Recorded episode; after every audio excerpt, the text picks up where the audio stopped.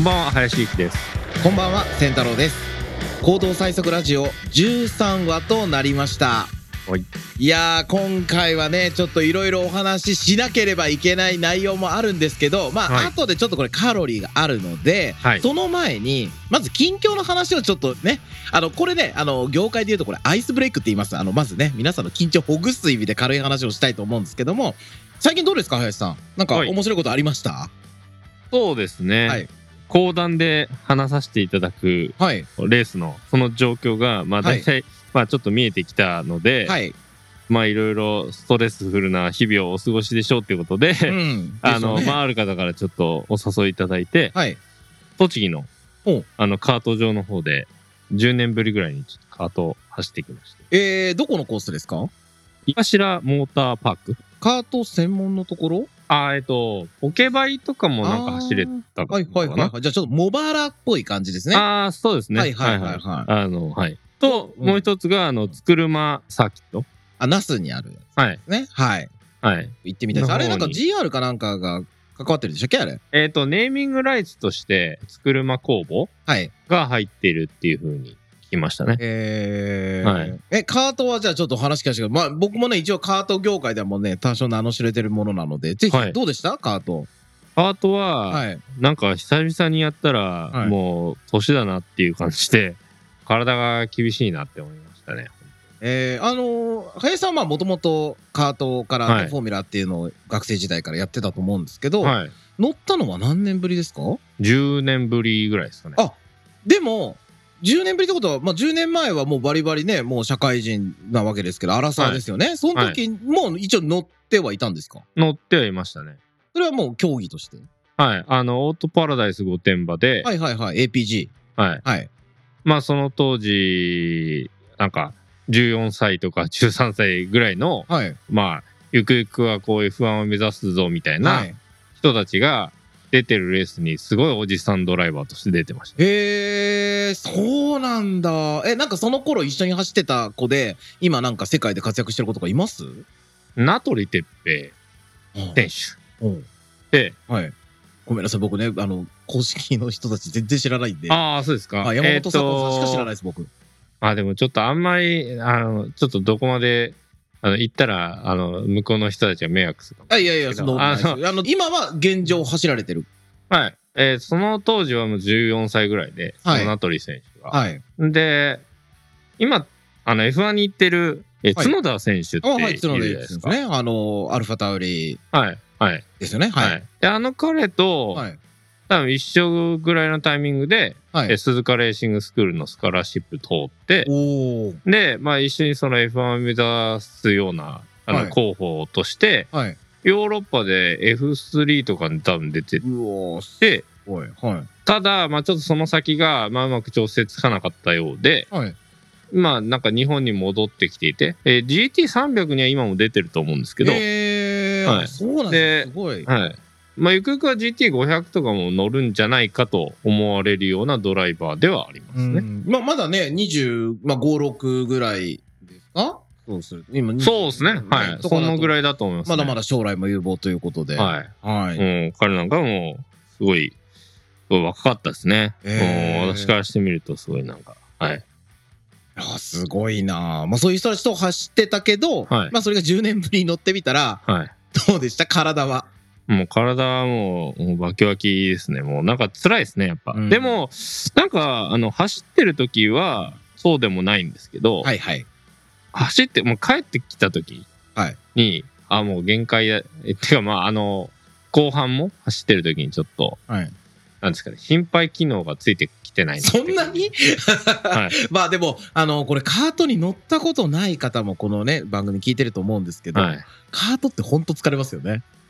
まあ、そうですね。あのー普通の車を運転するのもやっぱりサーキット走るとかなり体に負担かかるんですけど、カートってやっぱりその横 G が全然桁違いに来るし、はい。かなりやっぱハンドルが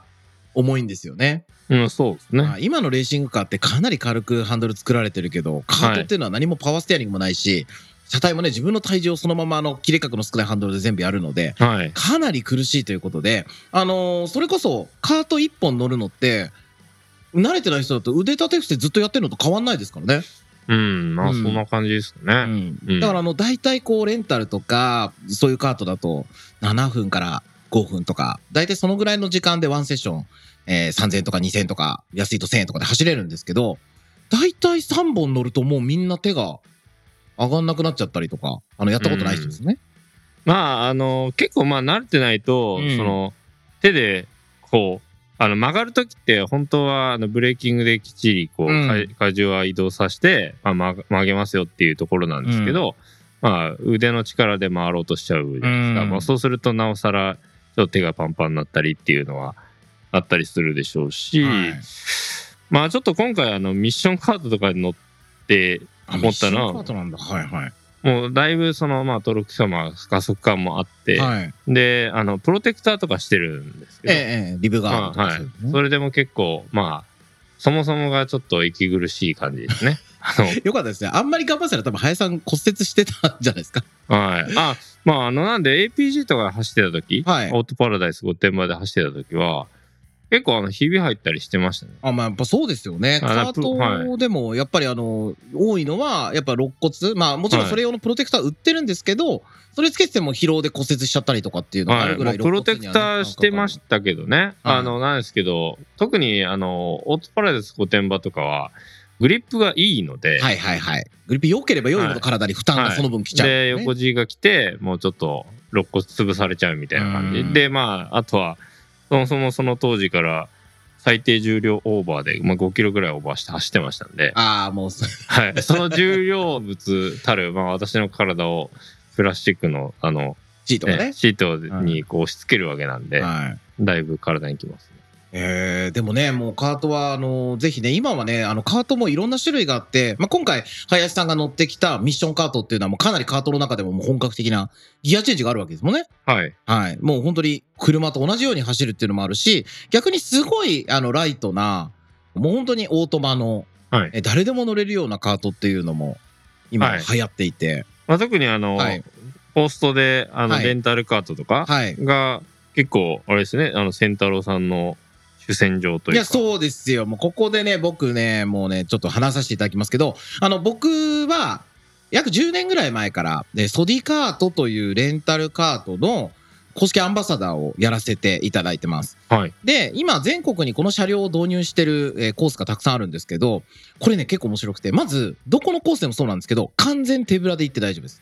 もう、うん半袖、短パン、なんでも、もうサンダルで行っても大丈夫です。なぜなら全部貸してくれるから。うんで、まあ、夏だったらそれこそ半袖のまま走ったりもするんですけど、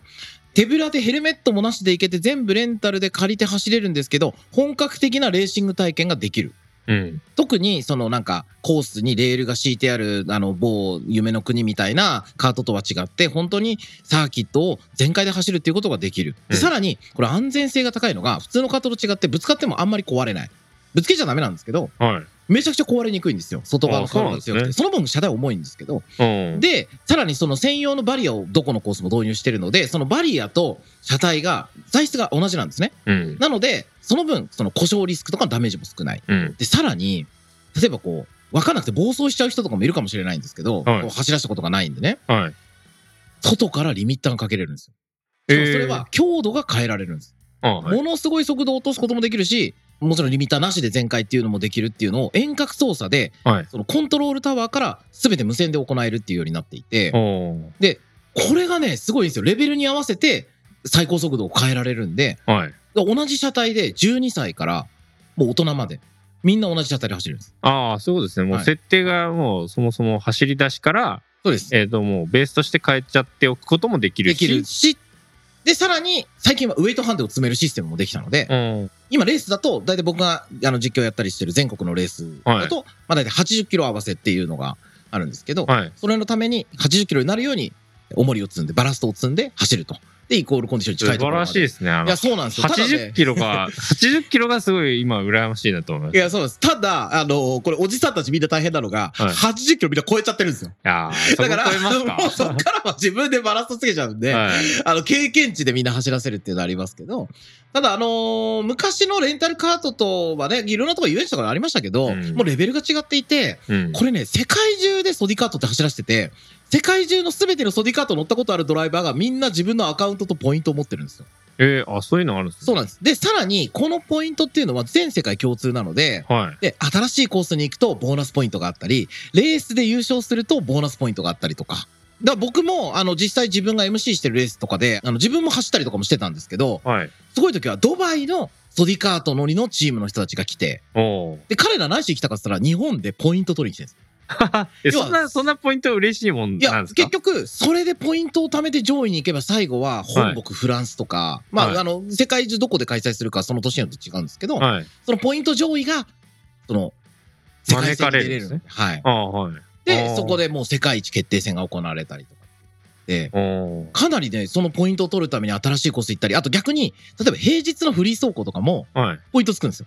うん。で、そこでタイムが上位取ってると、ポイント大きいんですよ。っってことは、平日の空いてるコース行って、誰も走ってないところで、とりあえずその日の一番時計出すじゃないですか。は、はい。そうするとポイントマックスもらえるんですよ。あここういうシステムを使って、世界中を旅しながら乗っていく。まあ、ね、国内にもたくさんあるんですけど、あはい、だからあの実際このシステムが面白いということで例えばうん茂木さんもちょっと前までは自社のホンダのカートを使ってましたけど、はい今袖カートに入れ替わったりとあ。かああ、そうなんですね。あとはあのこの前東京オリンピックの時にもう潰れちゃったんですけど、はいえっとトヨタのカートコースが実はお台場にあったんですよあ期あ間限定でそうなんですねオリンピックまではい。それの時中に電動カートを導入してたのはソディの電動カートを入れていて、え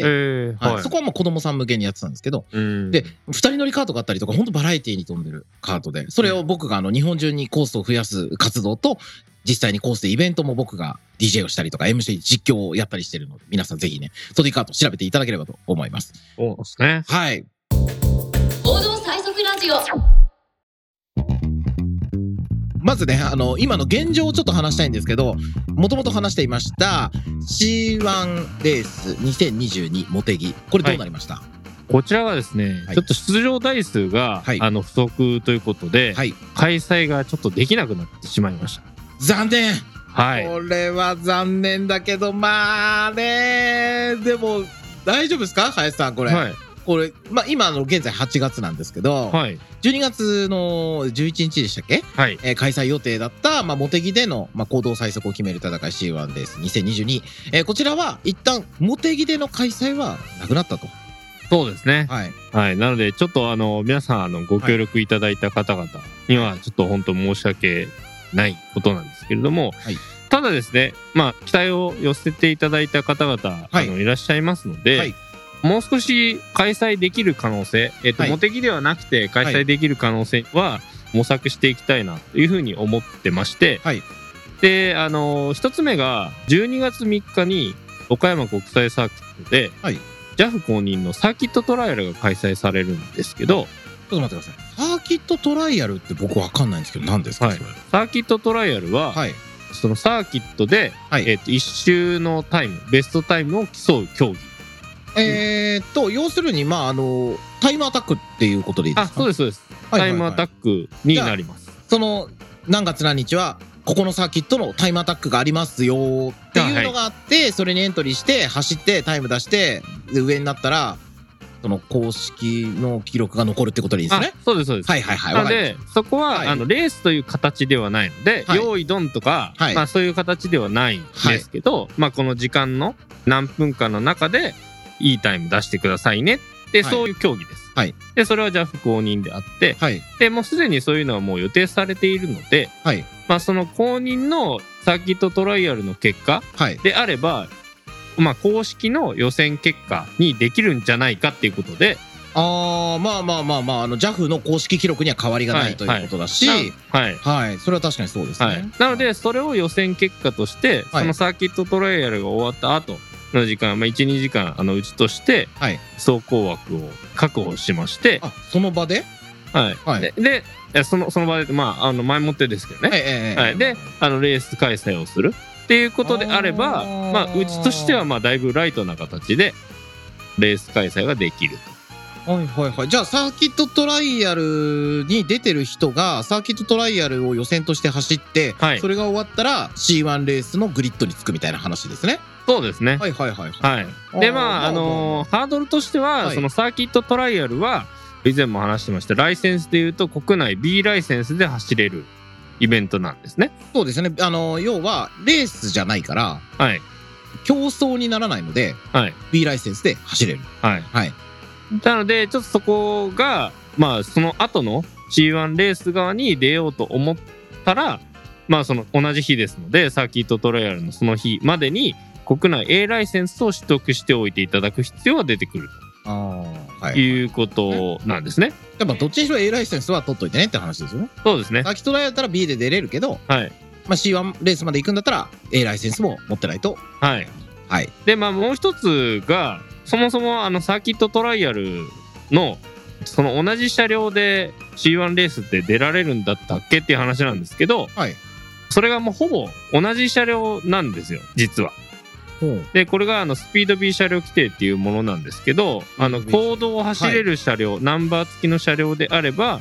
基本どんなカスタマイズしてくれてもいいですよっていうのが JAF 公認のサーキットトライアルもそういう仕様にはいなってまして、はい。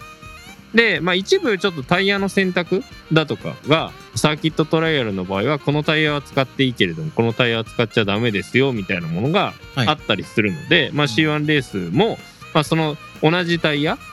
の規定に合わせますよっていう風にすればはい。基本は同じマシンの中で出られるっていうところにはいなります。はいうんまあ、ただサーキットトライアルではなくてレースなのででそうするとロールバーだとかはい。まあ、そういうあの安全規定についてはより重たい規定になってくるので、はい。まあ、サーキットトライアル時点でロールバーを9点入れといていただくとか、うんまあ、そういう車両の仕上げ方はあの追加でちょっと準備が必要になるっていうところはあります。そうか。そうすると予選の結果を、まあ、サーキットトライアルで結果を出したい場合、サーキットトライアルの間はロールバーの点数なるべく減らして、タイム出して、あいええーそれはもう同じマシンじゃないとダメですね。あ、全く同じ仕様でいかないとダメだよっていはいうことにすそれる。だあとさすがさすが。さすがさすがにだって今予考え選たんですよ。予は選めちゃめちゃ軽くして、はいやっといて、C1 レースまでの準備の時間の間にロはいールバーとか全部つけちゃえばいいかな、みたいな思ったんですけど、そうはいかないですね。まあそれはさすがにあの予選結果扱いにできないですので、ああ、そっかそっか。はい、ええまあ要は C1 仕様でサーキットトライアルを走ってもらって、それを予選結果とするっていう考え方ですね。はい、はいはいはい、わかりました。はいええでもサーキットトライアルって、はい。僕、 今日までマジで知らなかったです。ああ、そうですか。はい。はい。そんなのやってるんだ、みたいな。そうですね。なんかサーキット走りたいと思った時に、はい、いや要はこれ走行会じゃないですか。はい、まあ簡単に言えば、タイムアタックですけど、イベントですけど、はいサーキット走ろうと思ったら、まあせいぜい、もし誰も知り合いがいなかったとしても、はい、まあせいぜい走行会って入れて、はい。検索すると一番上に出てくるところとか、はい2番目とか、そういう SEO で出てくるものに、はい。エント空いてたらエントリーぐらいしか考えてない。もしくは、そこのサーキットの、好きなサーキットだったらライセンスを取って、はい。で、そこのスポーツ投稿の日を見て、あ、じゃあこの日走りに行こうっていうぐらいしかしなかったんで、はい。その、JAF の公認のタイムを取りに行くとかっていうのを考えたこともなかったです。うーん。で結構、僕の周りもサーキットトライアルって言われて、はい。ああ、そういうのあるよねって答えられる人少ないかもしれない。あ、そうです。だって GT とか、それですらもちろん知ってる人は知ってるけど、うん。スーパー耐久、スーパーフォーミュラって知らない人もいっぱいいるじゃないですか。まあそうですね。うんで、ジムカーナってのは聞いたことあるけど、な、どこでいつやってるかわかんないけど、サーキットトレイルもっとわかんないです。まあそうでしょうね。何にも宣伝とかしてないですもんね、これね。はい。もう本当に好きな人たちがこう、やってるっていう感じで。そうですね。参加申し込みは何これ。電話でやんのこれ。電話なんすかねい。や、なんか電話、で僕今ちょっと、あの、岡山の見てるんですけど、はい。まあ、なんか書面に書えっいと、て、現金書き留め、はい事務局窓口銀行振込って書いてある。はい。であのしかもあの、これ、ごめんなさい、僕、絶対悪口じゃないですよ。はい。岡山国際サーキットの銀行の振り込みの銀行が、トマト銀行って言うんですけど、ああ、かわいいです ね。可愛すぎ ません。トマト銀行を予習してんですよ。はい。はい。いや、これはね、やっぱ無理だわ。あのえ、そう僕ですらかデジタルネイティブの世代には、こんなん届かないですよ。え、トマト銀行ダメですかトマト銀行はいい んですけど、でそうじゃなくて、なんかツイッターとかでリンクがあって、Google フはいォームに、あ、いけちゃって書いて、そこにあの、お金振り込んで終わりとかにしてくれてないと、もう現金書き留めとか絶対無理ですもん。うああ。たん。だですね、今のはい。公式戦って大体こんなこれ感でじしでょうすねね。。多分はねい、こんな感じですこねれ。だと思いました。はい。これダメだ。これから変えましょう。はい、なんで私としては、はいあの C1 の方も、はいあのエントリーフォームってあの、はいウェブサイトに載せてたと思うんですけど、あれ、もうなんかこういうあの紙のやり取りとか、はい。そういうのやめようっていうことは、まあメインではないんで、そんな話してませんでしたけど、いや、これね、ではもい、こ僕、ういうのはありますうね。ん、これ良くないで実す、際本当に。うんこれモータースポーツのこれ悪いところを今見つけ ました。あの、林さん、やっぱコンサルやってるじゃないですか。はい。ちょっ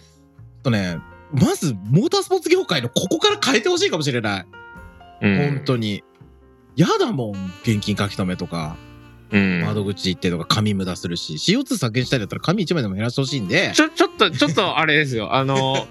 岡山国際いやさんとはうまくやっていきたいんで、違うちょ岡山国際が悪いわけじゃなくてはいまあ今のところはですね、仕組みが、仕組みが悪いわけです。だからはい別に岡山国際はめっちゃいいサーキットですね。はい、いい作間違いな品くですで、。あと晴天率が高い。もう本当前に転率、ああ、そうなんですか。そうなんですよ岡。山は。岡山だから、あの、例えば GT 観戦しに行ってどっしゃぶりって結構なんか悲しいじゃないですか。はい。岡山晴天率日本一なんですよ。おーだからね、いいサーキットなんです。レイアウトもいいし。おーうんまあ、車めっちゃ混みはありますけどね。あ、まあそうですね。たどり着くまでは大変ですけど。ああ、すみません。いいサーキットです。 せっかくいいフォローしたサーキッのにトです。いや、はいでも、あの、本当にちょっとこのね、モータースポーツ業界ももう少しフィンテックを入れていただいて、はいはいそのうちペイペイで QR 決済できるようにしてほしいですね。はい。じゃあ、えっ、と、まあ、それはそれとして、はい。え、何の。あーすみませんはえ、い。そう。それで、えはいその今の話が、えっと、はい一つ目って言ったんです。すみはまい。せん、冒頭2つありますって言ったんですけど、はい1つ目がそれで、はいでその公認の、まあ、ちょっとレースっていうところが、まはあ、い岡山さんとの間で、はいまあ、調整つかなかった場合には、はい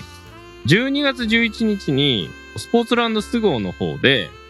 宮えーと宮城ですよね。宮城県ですね、はい、の方で宮城県に2つサーキットあって生き残った方ですね。ああそうですああ仙台ハイランド仙台ハイランドですかねはい。はい仙台ハイランドは、あの、もうはい今、すごい、あの、ただのメガソーラーになってる。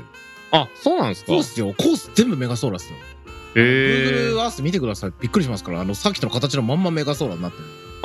そうなんですかなんか私あそこあの昔フォーミュラで走ってたんですよへでう、んそこ、なんか震災で壊れちゃったはいあそうですっていうことで、亡くなったとは後で聞いたんですけど震、災の後は復活はしてるんですあ、よ。復活したんですか復活しました。はい震災の後はそうだったんですけど、そもそもの設備が古すぎて、多は分い。両方行った方は分かると思うんですけど、はい。あの、菅野が後にできてるんですよ。はい。で、なんなら、茂木も菅生よりも後なんですよ。まあそうですね。で富士はの回収も当然後じゃないですか、い。はい国際サーキットがちょうど増えてきて、はいみんな最新設備でやってる中それよりも前に作っちゃったステンダーハイランドは、まあ、建屋も古いしでその建屋自体ももう古いから傾いちゃってたりとかその震災前から、はいはい結構あって、はいで残念ながらもう直しきれないっていうのもなったのとやっぱはい国際規格が結局ほぼできないみたいなコースになってしまったあーまあそうですねあれでもすごいですよね FIA に開催2週間前に F1 キャンされたんですよねああ、そうなんですかそうなんですよ。ちえーょっと車豆知識ですけど、仙台ハイランドはかわいそうに2回も FIA の査察を受けて、はい最後2週間前にキャンセル。1回延期して、あーだからその年本当はは70何年かな日はい本で F12 回開催するはずだったんですよ。あー。鈴鹿だったか富士だったか忘れたけど、はい。と、え初開催の宮は城のい仙台ハイランドってなっていたんですけど、はい。えー直前でタイヤバリアのタイヤの結束の仕方だったりとか、はい。そういったものとかが、えーちゃんとしてないから、直せっていうのが入って、はい。で、多分ランフエリアのサイズとか問題なかったんですけど、はい。それダメになっちゃったんですよだから結局 GT までしか開けなかったっていう、ああ、そうなんですそうね。なんですよ悲しいサーキットなんですよね。なんかあそこは、あの、はい FJ で走ってる時に、はい。レイアウトがマカオと似てるらしいんですね。へー、それ知らなかった。はい。で、そうすると、あの、マカオグランプリって、はい F3 の世界一決定戦みたいなのあるじゃなはいいですはいかは。いはい。なんで、その時期になると、F3 ドライバーが走りに来るんですよ。へー。でで、しまあ、あとは、なんか走行枠とかは全然分けてくれる、あれ、まあ、フォーミュラと発行車みたいな感じで分かれてたんうで、んうん なんで FJ の後ろから F3 が猛スピードで迫ってきて、なんか殺されるかと思った。 うん。い記憶やだでけもありねます本当に実はすごいファンが多いサーキットで、はい。僕は一回ちょっとあの本当に軽くコース体験走行ぐらいしか走ってないんですけど、はい。あの走行料金がめっちゃ安かったんですよああ。多分ね一枠フリー走行だと20分か30分で本当に3000円とか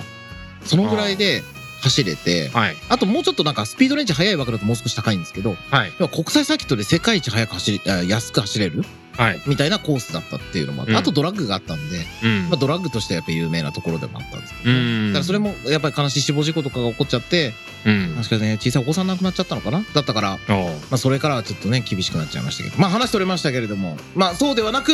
あはハイい。ランドではなくはい、都合でも開催の可能性があると。あで開催ではなくてですね菅生さんの方とレブスピードさんではい。菅生サーキットゲーム2022っていうのがはい。 12月11日に開かれる予定になってるんですねもうすでに。はいでこれが先ほどあったようなそのサーキットトライアルはい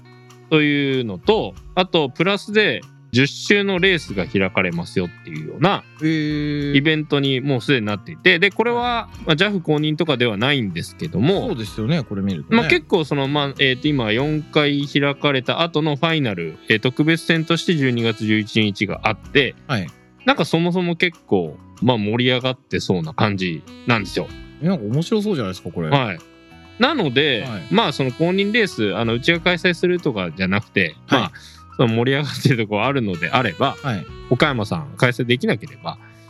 うちとして C1 レーシングとしてすぐサーキットゲーム2022に出場しようかなと。そういえば、あの C1 レーシングの話全然してなかったけど、はい茂木は開催できなかったけど、C1 レーシングは全然活動続けていくわけですもんね。そうです車をね。作って、ドライバーを育てて、メカニック、エンジニアを育てて、はいいろんなところに走っていくっていうことはやり続けるとはいいうことですね。はい。なんであの、はいそのまあ作って、まあ、タイム出して、はいほぼその金額間だと行動最速ですよぐらいのはい。まあ、資を仕上げた暁には、いまあ、どなたか欲しい方いらっしゃれば、はいあのプレゼン販ト売販売することああまあ販売そういうまああのはい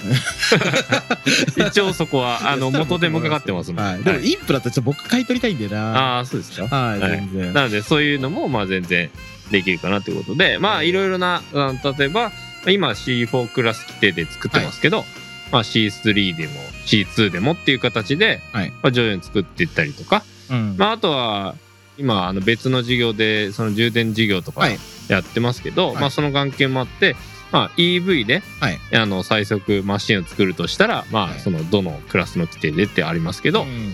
そしたら、えー、とどんな形になるんだろうかっていうのを、まあ、実際 C1 レーシングであの2号車としてやるのはあのありかなうーん、そうですね。ちとょっ思ってとますね。僕、このスゴのサーキットイベントはい、これちょっと面白そうなんで、なんか岡山ちょっと遠いんで、はいうんあの、気が引けちゃうんですけど、 あの、スゴだったらワンチャンちょっとありかなって、なんか大体こういうのローダーで運ぶ気はなくて、はい自走で行きたいんですよ。はい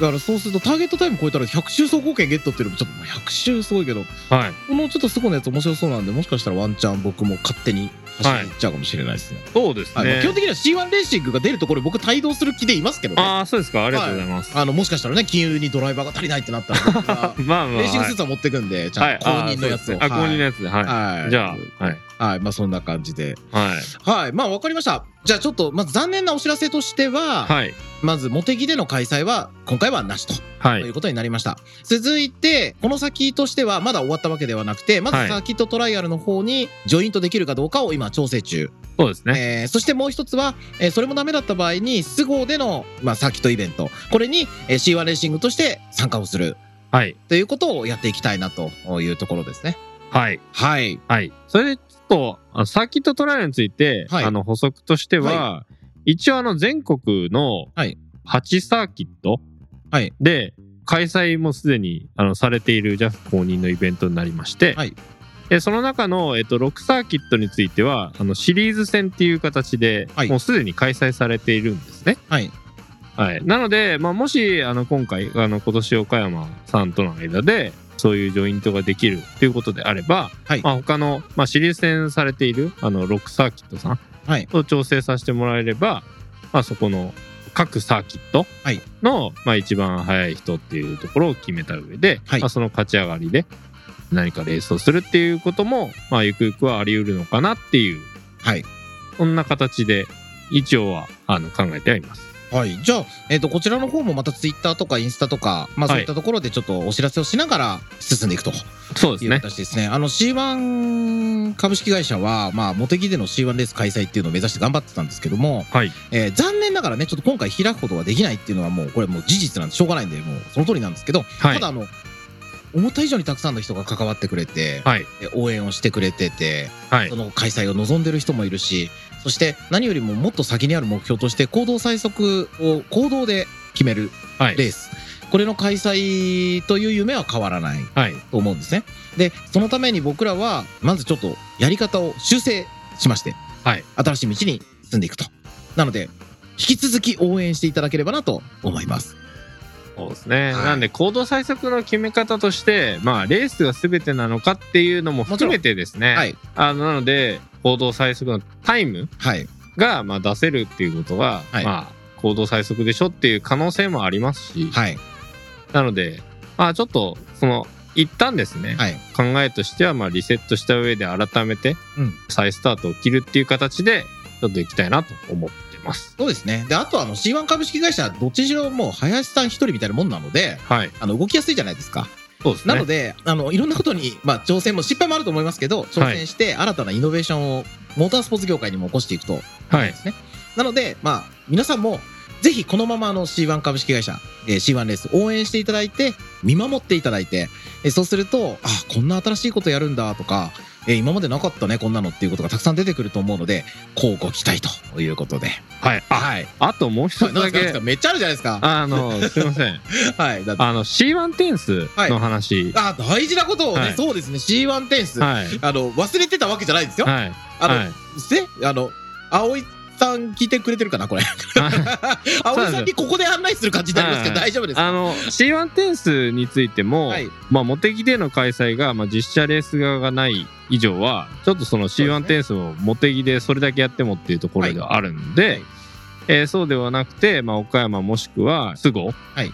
でできないかっていうことを今ちょっとサーキット側とお話はしてます。はい。ええー番組としても、あの、C1 テニス会というので、今まで、あの、葵恵里さんに出演いただいて、ご案内とかお話をしてましたけども、はいえーそちらはどうしますこれからは。えー、と一応ですね、はい一つのあの番組の中で、はい C1 テンスをコーナーとして、はい。まあ、アップデート情報とかあった時にお話をしていったりっていう形で、えー時事会以降ですね、はいまあ、仙太郎さんと葵さん、はい私のあの3人体制で、はい番組として進めていければなっていうふうに思ってます。はい。じゃあ、2回先には葵さんも一緒にお話できるっていうことでよろしいですかねはい、えー楽しみ。あのね、葵さんいるといいんですよ。だって男ばっかりじゃないですか、ここ。まあそうですでね。葵さん綺麗なんですよはい、だからいてもう黙っててもい いでも喋るとちゃんとしてるしはい、僕すぐあのふざけた方向行っちゃうんでやっぱはい葵さんにもいてほしいんでね、じゃああの葵さんこちらで案内しますけど自治会以降ぜひよろしくお願いしますはい、はいじゃあ長くなりましたので今日はこの辺ではい、はい今回もお聞きいただきましてありがとうございましたあ。りがとうございましたお相手は林幸と健太郎でした行動最速ラジオを最後までお聞きいただきありがとうございました番組ではカーレースに関わる質問を募集しておりますエピソード概要欄にある C1 レースオフィシャルツイッターからお気軽にご連絡ください行動最速ラジオ次回もお楽しみに